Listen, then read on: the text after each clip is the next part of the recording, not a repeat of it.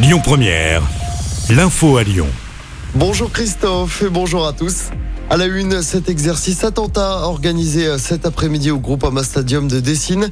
Objectif, être prêt en cas d'attaque terroriste lors d'un grand événement sportif comme la Coupe du Monde de rugby qui approche à grands pas. Lors de cet exercice de grande ampleur, le nouveau système d'alerte par téléphone sera testé auprès des populations qui se trouvent à Dessines, Mézieux et Chassieux. Et si vous recevez la notification, il n'y a aucune action à effectuer. Il s'agit bien d'un exercice. Dans l'actualité également, la suite de la visite d'Emmanuel Macron à Marseille, journée consacrée à l'éducation ce mardi.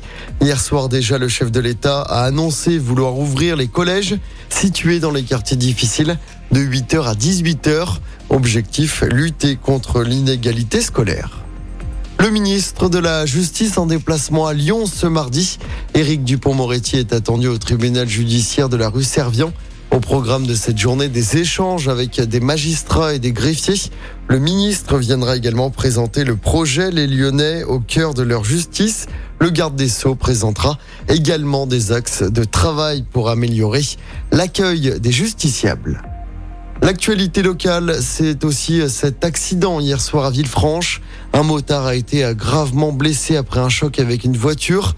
Ça s'est passé vers 21h sur l'avenue du Beaujolais.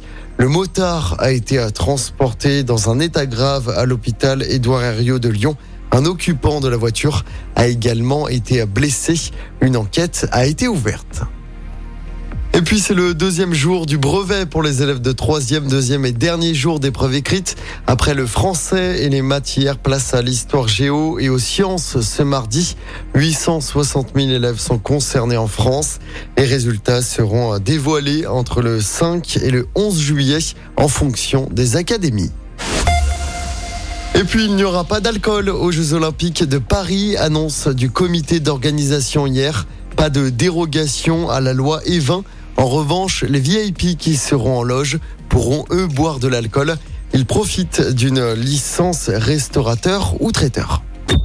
Écoutez votre radio Lyon Première en direct sur l'application Lyon Première, lyonpremiere.fr et bien sûr à Lyon sur 90.2 FM et en DAB+. Lyon Première